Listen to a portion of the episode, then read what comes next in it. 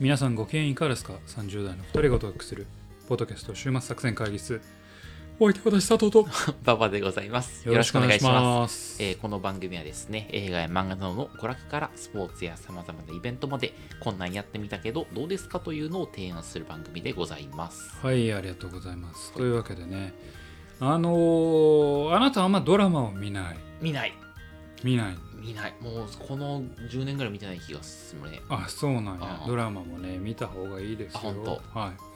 温故知新という言葉があります。どうした？今日、馬場一郎先生なの あのーやっぱりねなんかうんと地方のテレビ局っていう言い方もあれなんかな、でなんか再放送をねうんうんうんうん。メジャーなテレビ局でやってた昔の番組をやり直すみたいなのが結構あって今えっ、と TVK かな、うん。TVK で、えっ、と王様のレストランをやってるんですよ。ほう。王様のレストランわかりますか？え、あの、ドラマ？ドラマ。あの、江口洋介とか出てたやつ？え全然違う。そそれはななんだろう。それは何のドラマかわかんないけどあの三谷幸喜の初期作品はい。で、はい。まあ、人によっては三谷幸喜の、えー最高傑作は古畑任三郎だっていう人も、うんまあ、もちろんいんねんけど、うん俺は王様レストランが一番面白いとなるほど。思ってて、あの人人によってはその王様レストランが面白いっていう人もいんねんけど、それ見返してるんですよ、うん昔のドラマで、うんあの週一でも当然やってるんでね、で今見直すとやっぱちょっとこういうああらあるなとも思いつつも、でもやっぱり面白くて、へー。うん、なんかよくできてんなって思ってまあまあ三谷幸喜の喜劇の掛け合いうんみたいなところがあってですね、うんうんうん。あなるほどと。積極的に昔のドラマとかも見てもあのなんか見る価値あるそれこそがこう現代に対する何かこうフィードバックあるんじゃないなるほどね。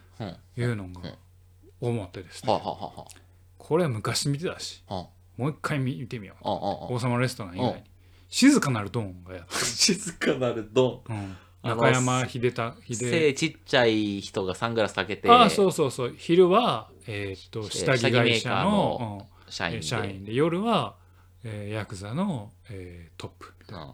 その第一はドラマね。うん。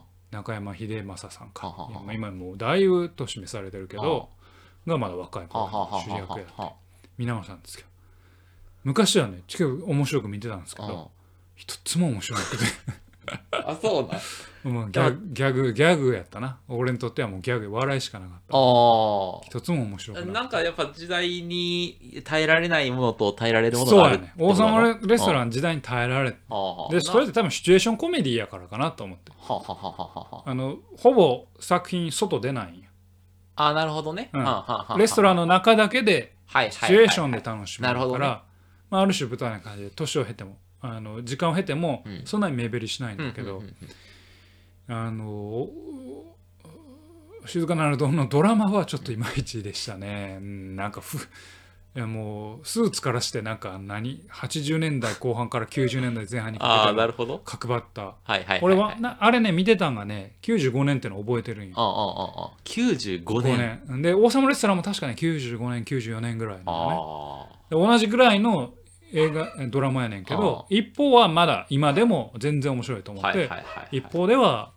まあちょっときついかなっていうあのがあってなんかこう昔のドラマを見るとねーはい。なんかいろんなあの発見があるんではないか。と、はい。今日は昔を知ろうのはい、ね回でございます。あじゃあ今日中身本編も本編は全く関係ございません。なんでこんなんしたんやじゃん 関係ございまわせんね。本編はちなみに今日何でしょうか？本編はですね、はえー私の担当会前回ですね、えー激激高仮面の話をしました、はいはい。けれども、今回も漫画の話。あ。漫画大賞の、えー1位を取った。お。2023年漫画大賞1位を取ったあら。これ書いて死ね。ほうの話をねはい。したいと思います。やりましょう。はい。というわけで引き続き聞いてください、はさあということで会議を始めていきましょう。はい、今日のテーマは先ほど言いましたけれども。はい。えーっと、この、違う違う、漫画大賞1位、この漫画がすごい、6位、はい。2023ですね。ほ取りました。これ書いて死ね。うはい。漫画これ書いて死ねの話をなるほど。したいなとほいほいほいほい。思います。なるほど。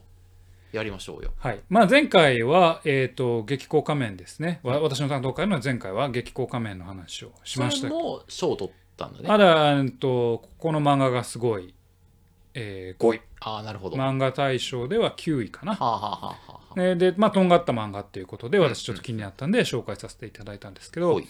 まあ、今回はシンプルにですね、まあ、大賞を取った漫画を扱おうかなと。なこの漫画がすごいの1位はあのえっ、と「光が死んだ夏」なんですけどこれちょっとねあ私別のところで別のところでというかあのどっかの回でちらっと話したんですけど、まああのちょっとそこで話しちゃちらっとだけ話しちゃったんで、うん。えーっと今回は漫画大賞1位になったこれが、まえーこれ書いて死ねの方を、はい。えーさせていただこうかなとはいいうふうに思っております。はい、で、えーっとじゃあこれ書いて死ね、まあ、どんな漫画ですか？というところなんですけれども、えーっと作品がですね、えーっと豊田みと豊田稔先生が、ほう。えーという、まあ、先生うん。が記載さ書いている月刊ですね。うんうん月刊サンデー。月月刊と呼ばれてる。サンデーなんだ。サンデ珍しいな。ー小学校。ほうほう。サンデー。で、えーえー連載されている漫画でございます。でどういうストーリーかと言いますと、まあ、主人公安見愛ちゃんっていう、まあ、女の子がいるんですけれども、えーその子は伊豆大島にし住んでいる子ですと。伊豆大島。うん、ほ伊豆ですね、うん。あの八丈島とかとな並ぶあの東京都なんだけれども、まあ、諸島にうなるほど。生まれる、うん。まあ、そこに住む女の子ですと。で漫画好きの高校生ですよと。うん。である日ですね、えーその島にある高校の先生、うん。手島先生っていうんだけれども、手島先生の正体が自分の好きな一番大好きな漫画家である星野玲先生うん。であることを知るんです。ちょっと待って怪しくなってきたな。手島先生男の人やろ。そこそこイイケメンの30代ぐらいの男性やろ。いや全然あのちょっと芋臭い、じょえー20代ぐらいの女性。ああ30代ぐらいの女性。よかったよかっよかったんだ。たよかった。うん OK まあ、星野霊であることをし知ると。うん。で、えーその正体を知ったのが、うん。まああの要は同人同人版漫画のあの即売会みたいな。ああ知なるんだけどはあはあはあ。その時に、えー休み合いの中に一個パラダイムシフトみたいなのが起こると。ほうほうほ漫画って読むだけじゃなくて書いてもいいんだと。うはあはあはあは書くこともできる。書く自分が書くものに書いてもいいんだと。ああ先生もやってるしなやってるしああ。であのそれをきっかけにですねえっ、とまあまあ高校の先生でもあるんで、うん。その手島先生、うん。まあ、星野玲子と手島先生に漫画の指導を願いはあてるんですよねでその愛ちゃんは同級生の赤福さんと藤森さんっていうのを誘ってですね、漫画同好会を作成して、うんえー漫画執筆を始めていくとはいうようなお話なんですね。どはいはいはいはいでえっとまあ登場人物はその主人公のある安見愛さんと、うん。で手島先生星野玲子と手島先生と、ん。赤福さん藤森さんとあと後で出てくるけど関龍さんと、関龍さん？はい。っていう、まあ、全員女女性女の子が出てくるんですよね。で、えっとまあ、まずこの作品のいいところを言いますね。あのさっきも言った通りあの最初の転換点ってすごくなんかビビッドでいいなと思うんですよ。このパラダイムシフトって、あのあ当たり前でしょって思いながら意外とみんなが踏み込められないような。まあ私も漫画描こうってなかなかならんもんな。うん。あでしかも読み手だけじゃなくて書き手になってもいいんだと、うん。あそういうチョイスもあるんだってはいうのを主人公が知って切り開いていく、うん。あこれっていいなという思いました、で女の子4人組、えーね、安見愛、うん。えー赤福さん藤森さん、えー関龍さん。はこの4人がまあ4人組でうん。みんなキャッキャウフフしながら、ああ。えー漫画制作に取り組んでいくと。はいはいはい。まあアニメとかまあそれこそ軽音とかに始まりうん。えっ、とあなたがボッチザロック。まあボッチザロックとあかまあ他にもいろいろあるじゃないですか。女の子4人組で。あのスーパーカブとかさ、スーパーカブって4人組だったか忘れちゃったけど。まあそういうなんかアニメ漫画のあの女の子がキャッキャ夫婦する。まあアニメ漫画のオーソドックスな作りで、そういう意味でまあまあ楽しく読める作品かなと思います。なるほど。作中でもその漫画愛とか漫画が好き、えーとまあ、書いてて楽しいんだっていうような、まあ、すごいポジティブな感情でお話が進んでて。うん。まあ、すごい、まあ、楽しくてうん。清い話なんですよ。はい。うん、ポップでね、はい。で、はい。漫画そのものに関しても主人公あの作者はすごい挑戦してて、うん。えーっと漫画表現的には結構挑戦的なことをやってるんですよ。まあ、キャラクターをデフォルメするっていうのはもう当然なんだけども、うん。小回りも結構特殊で見開き一杯を横に読ませるんよね。平行で読ませるんよ見開き一杯。ははははえーっと普通は例えば右ページ左ページってあったら、うん右ページを斜め上からこう降りていくってこうジグザグに降りていくみたいな感じじゃないですか。じゃなくて右ページの一上段から左ページまで一気に行っちゃって次読むのは右ページの2段目から左の2段目までみたいな。はあはあはあはあなるほど。とかね、うんうん。あのいろんな漫画的に漫画表現的に挑戦をしてたり。はあはあはあはで漫画のあの楽しさっていう意味ですごいいろんな漫画のオマージュ。をあうんうんそういうのを見るだけでも楽しいかなというふうに思いますと。でこういうハッピーなことばっかり書いてるんじゃなくて、あのまあ、手島先生、えーを描くことで手島先生の、まあ、過去のエピソードを描くことで、うん。えーとまあ、物語を生み出す苦しみとか、はえー、と周囲の視線書くっていうこと作り出すっていうことのある種の狂気あ。はを描いていくと。はあ。で、まあ、これ書いて死ねの言葉の通りですあ。ね、えー手島先生がまだ先生になる前にうん。漫画家として頑張ってた時に、まあ、ほぼ売れてないデビューもできてない時にいろんな人からいろんなこと言われると、うん。もう苦しいと、うん。お前ら全て面白さで殺してやると、っていう狂気に、まあ、ある種目覚めてあ最終的にデビューするんだけれどもそう何かを作り出すっていうことには、えー、とその傍らにはもうすごい熱烈な熱意だけでもなくて情熱だけでもなくて、うん何か人を圧倒してやる。まあこの漫画の言葉で言えば殺してやるとか。はいはいはい。死ぬほどの覚悟で書くみたいな狂気っていうのが必要になってくるんだなっていうのも、まあ、描かれていくと。はいうので、まあ、手島先生明らかに、まあ、この作者である豊田先生が、まあ、自分のある種の苦しみとか、うん。そういうのをなんかた投射させてるようなキャラクターで、まあ、いろんなアドバイスを受けすぎてぐちゃぐちゃになったりはなんかあの世の中の見方っていうのをどんどうやって絵で描くか。あ。は風景をどうやって絵描くかっていう漫画あるあるとかがあの描かれたりして、はい。あこの作者が漫画好きなんだなとかあの創作の苦しみとかっていうのを描いていくというような作品でした。分かってきた。分かってきた、という作品です。うん。ここがもういいところでオーケ僕は正直読んでいい作品だなとー思いました。はいい作品だなって思ったんですけどあ。はこの作品の一番大事なポイントはなぜこれが大賞を取ったんだろうっていうところかなと僕はう思いました。俺は今仮説がある。お仮説がある。後でちょっとうん。おうおでいい作品だなと思ったし、うん。えーだけど、うん。もう詰まるところ僕の心にはそんなに刺さらなかったんです。よでもあの対象のコメントっていろいろ見れるんですね。あの漫画大賞、ん。なぜこの作品が大賞に選んだかみたいな、うん。読む中であなるほど。みんなこういう考え方で読んでるんだと。いうのを見てなんかいろいろ思いましたと。でえーっとまあそういうところちょっと話していきたいんですけれども、えーっとちょっといいところ言ったんで、うん。えーっと私が刺さらなかった理由っていうのをちょっと描いてあのちょっと申し上げていきたいなと思うんですよね。はい。でこの漫画、えーっと期間3巻うん。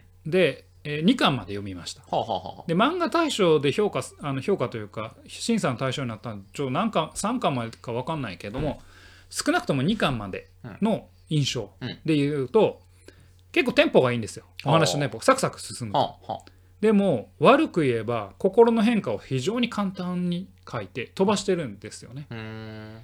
でまああの2巻で言えばその藤森さんって絵の上手い女の子がいんねんけど、まあ、お母さんからずっと反対されてると、うん。えー漫画を描くことというか、うん。えーでもまあ漫画を描くんだと。いう、まあこれドラマじゃないですか、うん。そこを説得するって一個大事な場面じゃないですか、ここ結構ねあっさり終わったりするんですよ。はでもそういう気持ちの変化ってこういう作品で多分書いていかないといけないんちゃうかなって思いながら、うん。あれこれこんなに簡単に飛ばすんだあうんうんうん。っていうようなところがまず俺は結構ねなんかこの作品を通じてちょっと12巻を通じて思ったところと、はでこれね創作の楽しみを描くっていうのは非常に達成されてるんだけれども、12巻は基本的に楽しい楽しいなんですよ。えー狭いコミュニティでうん。見漫画好きの、うん。そうコミュニティで褒め合って、うん。いいねって。いいね、うん。あこれ面白い。あこここうした方がいいんじゃない？これじゃ面白くないよって見てみんなでまあそういう創作のディスカッションをしながらなんか作っていくっていう創作の一番楽しいところ。うん一番誰も傷つけずうん。気持ちいいところを12巻で描くのよ。ではい。それは当然楽しそうに見えるん。でも僕はこれ書いて死ねっていうタイトルにうん惹かれたんです。これ書いて死ねよ。うんだからもっと狂気というかうんが見たかったうん。だけれどもまあそうだよね。うん。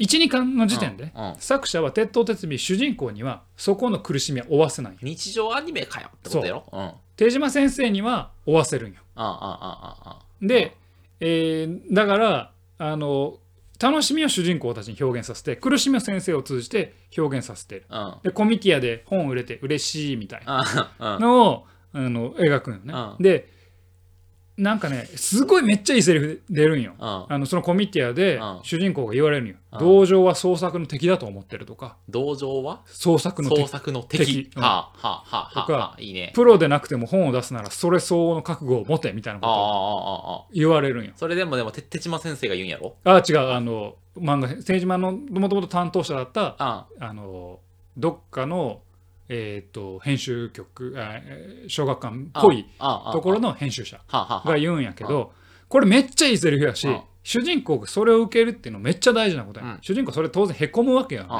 でそれって心の変化やしじあ。ゃあそっからじゃあ主人公がどう這い上がっていくんだって多分見見た方がいいんやけれども、あのねし鉄頭鉄尾作者は主人公に甘くて、うん。そのセリフの後に、えー主人公をすごいみんながフォローするんよ。大丈夫だよ。そう編集者が私は買いませんみたいなことを言って、うん。同情は創作の敵だと思ってるし、あなたはまだまあ端的に言うとそのレベルに達してないと思うみたいなこと言って、主人公へこむんやけど、私は買いますってすぐ先生言って、うん。で関龍さんとかも「いや私も面白いと思うから買うわ」みたいなことを言って、すぐフォローしちゃうだから創作の苦しみっていうのは主人公には少なくとも12巻時点ではほとんど担わせてないんですよ。なるほど。で楽しさのみを描いていくと、うん。でも本当は一冊の本を作ること、うん。でそれが売れる重み売れない苦しみうん。っていうのは結構大事なところがあって、はい。はい。12巻ではその辺の成熟とか、うん。そういうのがあんまり描かれなないんですよ。はい。ないんですよね。でもさ創作ものって多分そのそこを描いていかないといけないと思うんですよ。うん。でもっと言うのは自意識との戦いを描いていかないといけないと思うんですよ。まあこれあの何年か前に漫画大賞ブルーピリオドが撮ってるんですけどああ。ブルーピリオドなんてまさにそんな感じ。まああれは漫画じゃないけどああ。芸術やけうんどやっぱり自意識との戦い自分との内面と向かい合って何かを作っていくであったり、これ月産で「青い炎」っていう、うん。あの島本か先生の,、うん。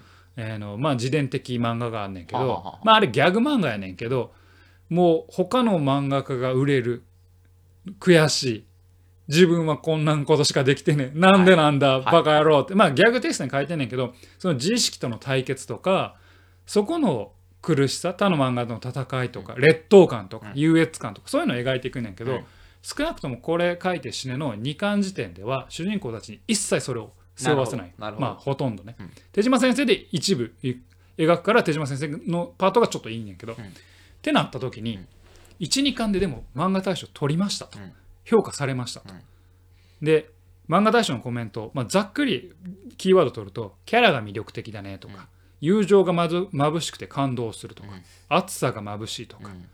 えーものづくりは本当に素晴らしいとか、うん。一緒に笑い悩み泣くとかうん。漫画愛が詰まってる泣かされた、うん。漫画愛にあふれた、えー好きなものを好きと言える熱さがいいみたいなことを書いてて、うん。なるほどと。うんみんなが求めてるのはこれなんだと。うん。漫画大賞を取った、うん。もう漫画の苦悩とかそこで生み出してくるプロセスはもうある程度いいと、うん。もう気持ちいい部分を熱く書いてしまえば、うん。もう評価されるんだっていうところに、ある種の俺は悲しさも感じてね。これ書いて死ね自体は悪くないよ。別にこういう漫画があってもいいし、うん。でもこれが大賞を取るとか、めっちゃ評価されるっていうのは不思議だなああで思った。なるほどね。そんな漫画です。で多分これ読んだ人が誰も嫌な気持ちにならんし、はいはいはいはい。みんなあ楽しい漫画やったとかオッケーオッケー。熱さにあふれる漫画やったって絶対言うと思う、うんうん。けど俺は少なくとも12巻の時点だよね。まあ作者の頭の中ではいやそういう挫折もこの何巻か続く中で描くつもりなんです、で作戦あると思う。あると思うけど12巻の時点でも評価されてるってことは、もう読者層の受け入れ方がちょっとかわいそうだよね。ちょっと違うんだとうん。思って、うん。それってもったいなくない？そしたらもうこの漫画あと苦しみしかないよあれでしょ？魔法少女まどかマギカで3話で話展開するはずが2話でバカ受けしてしまってどうどうしようみたいなことやろそうそうそうと思う。いやもちろん狙ってる1話2話で受けないとあかんからう1巻2巻で受けないといかんかうん。らそれはしてやったりだとん思うけど漫画大賞を取るというのが不思議だなと思ってでも俺これってコロナ禍とかそういうのがあるのかなと思ったんですよ。ほ要はなかなか人ともまあ会えない、うん。人とまましてや何か一緒に作るなんてできない。うん。そういう2年3年があったわけじゃないですか。苦しい2年3年が。だった時に漫画の中だけでも何かしらこう楽しいものが見たい。うん。えーまあ多少この作品ってファンタジーだなと思うんやけどそういう夢とか希望みたいなのを味わいたいんだっていうものの発露がこれを対象に押し上げてるんじゃないかなっていう思いをはい。抱きました。なるほど。俺なんか思ったのさなんかそのなんていうの創作活動との距離感みたいなのが、はいはいすげえちょうどいいんじゃないかって思うのよ。なんかその、まあ今さ、SNS とかでさ、なんかツイッター、なんか絵描いてさ、ツイッターにあげるとかのできたりさ、そそれこそなんか同人誌の販売会とかあるから、まあ、誰もがクリエイターになれるはいはい側面そそうがクリエイター時代です。あるわけじゃない。まあ創作社会、創造社会じゃないですか。はいはいでもなんか誰もがその想像の苦しみとさ直面したくないわけじゃない、はい。そうはい。さっき言ってくれた自意識と戦うとかも嫌だしだからもうなんかそのなんていうの好きなアニメを見てこのキャッカップリングいいなやろうみたいなさそうそういうそのでちょっと SNS に上げてみんなでいいねって言ってちょっと自分も幸せになれるみたいなそうそうそのぐらいのなんていうのライトなはいはいはい。その創作でなんか承認し合って楽しいっていうのがその求めてるものじゃない,、はいはいはい。でその求めてるものがそのそういう偶話があったみたいな。であのちょうどいい距離感の漫画があったから、ね。あこういうのいいよねっていうのでなんかあったんじゃないかっていうそういう悲しい話なんじゃないか 悲しいかどうかは分からんけど、あの偶話って言葉は本当そうだと思う。偶話やなってああああ。思ったな。だからその理想的なんでしょ？あれが。理想的。あでほん今理想的。SNS 空間で承認し合ってるけど本当はリアル空間でもっともっと仲いい友達同士で見せ合っていいねって言ってキャッキャ夫婦したいけどなかなかできないからそういう意味でのグーは、うん、うん。まさにその通りだと思う。それを、ね、に当てはまった作品かなって思うから、うん。ちょっといや別にそれが俺全否定するつもりは全くないけど、でこれがじゃあ選ばれたからなんか気分が悪いとかそういうことでも全然ない,、んないんやけど対象かと思って。あはいはいはいはい1位なんだみたいな。みんながこれを押し上げたんだって思った時にあなるほどと。そういう今そういう感じなんだそうだね確かに。ちょっとねあのこれまた漫画大賞だけですけど、うん。去年が大賞がですねダーウィン事変なんですよ。ほうほう。ダーウィン事変読む読みま僕ダーウィン事変は大賞は確かに。面白いんだ。面白い。あすごいあの社会派やしうん、この世の中に対する想像力も結構ビビッドやから、うんうん。これはなるほどなと思うんですよ。で21年が早々のフリーレンなんですよ。で、あーはいはい早々のフリーレンは僕何回か言ってるように、うん。結論としてはそんな好きではないんだけれども、うん。うん少なくとも123巻の時点では新しかったんですよ。新しかったね確かに、うん。あこういう語り口ってうん。すごい新しいなと思いました。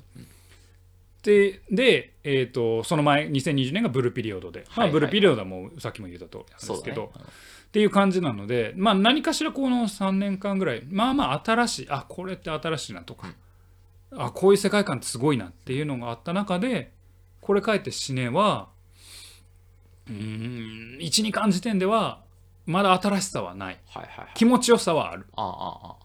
でもその気持ちさは、まあ、知ってるしちょっとまやかしですらある、はいはいはい。まあ、なんかさまやかしって言ったら。12巻で見たらさでも作者がさこの後そのさひっくり返してやろうってお思いながら書いてるのかそれともこの日常のほのぼの系を書いて金を稼ごうと思ってるのかってさうっすら見えたりするじゃん、うん。どどっちなのこの作者は？いやまだ俺はちょっと分からんわからん。はいはいはい。な手島先生はん。関してはまあまあシリシリシビアに書いてるから、ひょっとしたらちゃんとちゃんちゃんとって言い方あれやな、えー主人公にも、えーと挑戦させるんと思う、はいはいはい。思いたい、ね。うんだってうんタイトルがこれ書いて死ね。そうだよな、うんだって死んでもらわないと困るよね、うん。死ぬかい生きるかのことを。これが伊豆大島の漫画な日常って漫画やったら 俺はいいよ。あのそうやな。俺やったら全然いいけどこれ書いて死ねっていうぐらいの狂気というか、うん。熱意を要は漫画で刺すぞと。そうだよね。お前を刺してお前の心刺すぞってぐらいのうん面白さで殺してやるぜ。殺してやるぜっうん。ていうビビッドなタイトルおよび、まあ、その何？エピソードとしては先生のエピソードとしてはあのそういうエピソードも入れている中で、主人公にそれを担わせないのはないなと思って、はいはい。多分狙ってると思うんやけど12巻で大賞を取る。これが5巻6巻出てもっとそういう展開もあっての大賞やったら俺なもうやけど、まあまあ。あ12巻かと思って。でもほらあのほら水星の魔女みたいにさ今のガンダムの水星の魔女みたいいやにそうやね。いやだから仕掛けてるかもしれん、そう。だからいいねんけど、12巻で評価されちゃってるわけやから、うん、でその評価されて字幕を集めたやん。そこからなんかそのストーリーを紡いでいくことにあやっぱりなんかこうこれ書いて死ぬかい生きるかの漫画を描くには自意識と向き合わなければならないみたいな。でちょっとずつ真面目な話になっていくっていうのでなんかその社会を導いていくような。そうなん。そうなん。そんなシャアみたいなこと考えてる知らんけど。いや知らん。そういうのだったらすげえかっこいいなと思って。いやそういう作品だったらいいな。でもまあ結局評価されちゃってるからさもうこの時点で大ああいやそれに満足するか来たぞ。字幕を浴びたと。これでお私のテロリズムがさらにあ注目浴びるぜみたいな風に思ってるのかっていうのはなんかね後者だと俺はちょっとそのなあ。ワクワクしちゃうななるほどね、はい。い、やまあどうなんでしょうね、はい。い、やだから漫画大賞不思議やなと思って、うん。これ書いて死ねが1位、まあ、大賞で、うん。9位に月光仮面激光仮面なんよね。ああなるほど。激光仮面ってひょっとしたら入らなくても俺おかしくないような作品やと思うよ。ああとんがってるがゆえに、はいはいはいはい、うん。まあね確かに。俺は好きなんやあどっちなんととんがってる方が行く行く来んのか、けどまあ大賞取ったのはすすごいこれ返しねなので、はいはいはいはいはいはい。なのでまあまあねまあでもあの作品たちじゃあのさ繰り返しますけど、面白いのは面白いです。なるほど、ううん。んうん。面白いは面白いのでぜひあのだからビビッタのセリフあるんですよ。同情は創作の敵とかね、はいはいはいはい、あのすごいビビッドなセリフもあるしいいね。うん。あの面白さで殺すっていう狂気もまあいいし、漫画もすごく小回りとかめちゃくちゃこだわって工夫してん。挑戦してうんうん。る作品だと思うので、うん。そこはすごくいい作品なんで、まあ、ぜひね皆さんで読んであのなんでしょうね評価していただ評価というかあの自分のどういう感想を持ったかね、えーいだ聞いてみたいなと思いましたね。でそれがもし面白いいやこれは対象間違いないと思ったらある種現代的な感覚確かに。お持ちなんかもしれないですねその方は。うん。俺らは決してあのメジャーにいるとも思ってないけど、うん、ちょっと下に構えてるし。そうやな。もう斜めってるからねすご斜めいってるからあれですけどまあそのそういう意味で物差しとしてねはい。読んでみるといいんじゃないかなというふうに思います。まあなんだったらね漫画を描いてみてはいかがでしょうかというね、買ってみても。はい。い。うような感じでございました。というわけで、えーっと今回お話ししましたのは、えー漫画「これ書いて死ね」でございました。期間3巻ですので、まあ、ぜひ読んでみてはいかがでしょうか。日はそんな話でございました。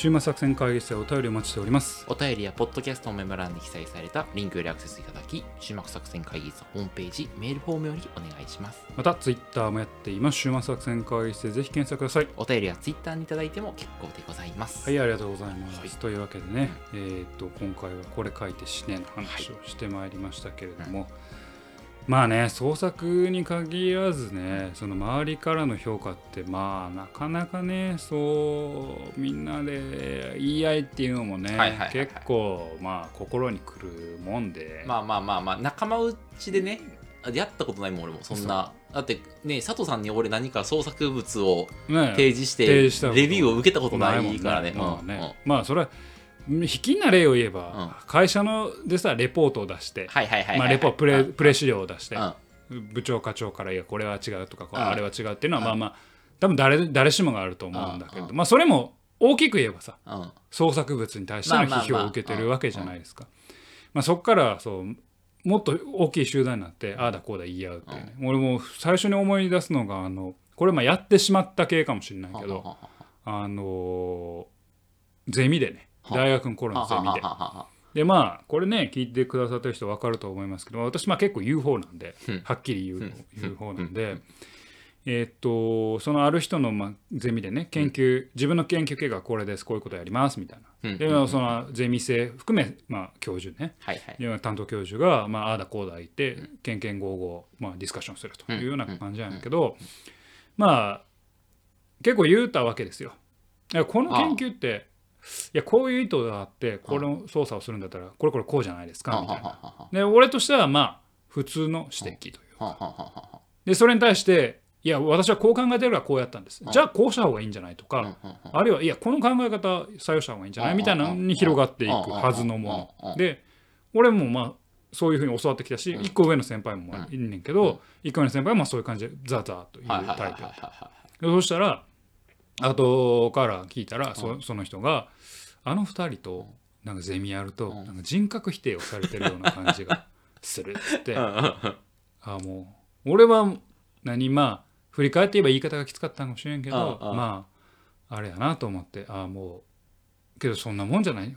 何回も言われるやんみたいな。あ五十嵐さん俺めっちゃ言ってきたよみたいな。あ って思ったんやけどなんかそうやなとか思ったりあうんまあ大学の場ですらそう。そのそこまではやれないと。そこまでは。あね。えそれ何何年生の時にやったんそれ？えだ M1 M1 か。うん。あ大学院院一年生。はいはいはいはい。うん。とかねあったし。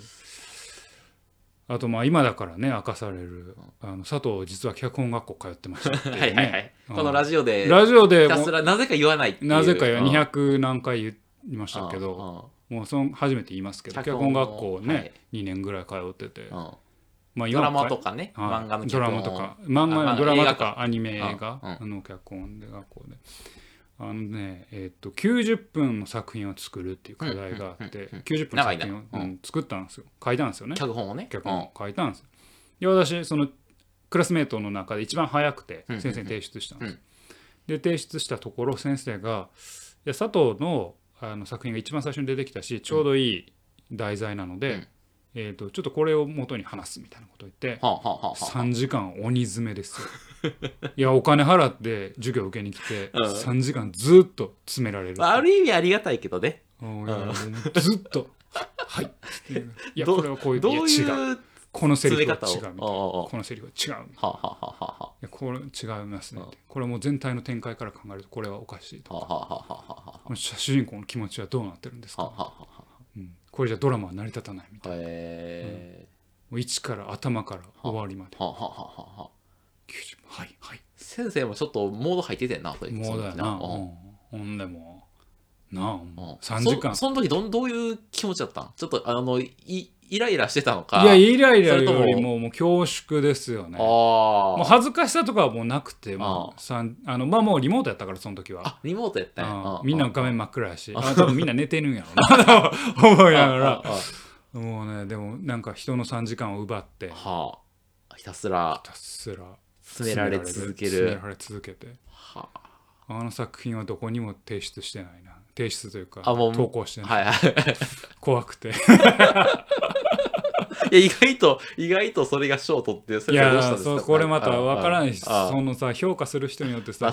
評価バラバラなああ脚本学校の話をすると、あえーまあ投稿したね、うん。作品うん。が最後3人の先生によって評価されんねんけはど、ははは。A 先生がいいって言って、うん。B 先生がこれはダメって言ってうん。C 先生はうん中ぐらいみたいな。三者三様三者三様になる。だから分からんよ分からんけど少なくとも俺の担当先生には俺の90分のあの初稿はもうめたくそに言われて、はいはいはいはいはい。あれが本当にねもうちょっとトラウマでしたね。でもいいね。それだけちゃんとやってくれる学校ってことじゃないまあねまあポジティブに捉えればねうん。そうだったけど、いやまあさ創作物のさやあのやつやるって結構接近戦になるじゃない、うん、で接近戦をやるとやっぱ嫌われるじゃない、まあなまあうん。ねまあね、うんまあ特にねその自分の自意識自意識とかがさらに出てきたらさらに接近戦になるもんねそうね。んどこまでちょっとぶん殴ってやろうかなみたいな。いやだから創作で大変なんですよ、ね。なんか新しいものとうんか、うんうんうん。なんか自意識との戦いもあるし、うん。こんなん書いちゃってどうなん性なんて書いてなんかどう思われるのかなみたいな性的なもの。のとか。で面白いかなとか、うん。でも自分もこれが面白いと思ってるのになんで伝わらんないのとか、うんいろんな戦いがある中で、はいはいはい。キャッキャ夫婦だけじゃないだろうというのをちょっと 思ってしまったというの最後に本音が出てる キャッキャ夫婦だけじゃ止まらんよこれ。いやだからあの狂気ですよ。あこれ書いて、あまあ、面白さで殺すぐらいのの覚悟がやっぱ必要なんだ、お前がいろいろ言うたけど俺はこの面白さでお前を殺したんねん。っよねていうぐらいの覚悟はやっぱ作品には必要なの精神的に殺してやるぐらいのうん。お前をひれ伏させてやるこの作品でってぐらいの熱量があ狂気に身を委ねないと作品は作れないのかなと思いましたというような話でございます。はい、というわけでね思わず熱くなってしまいましたが、えーポッドキャスト週末作戦会議室。本日はこれにてお開き開き。お相手は私佐藤と。パパでございました。また聞いてください。さよなら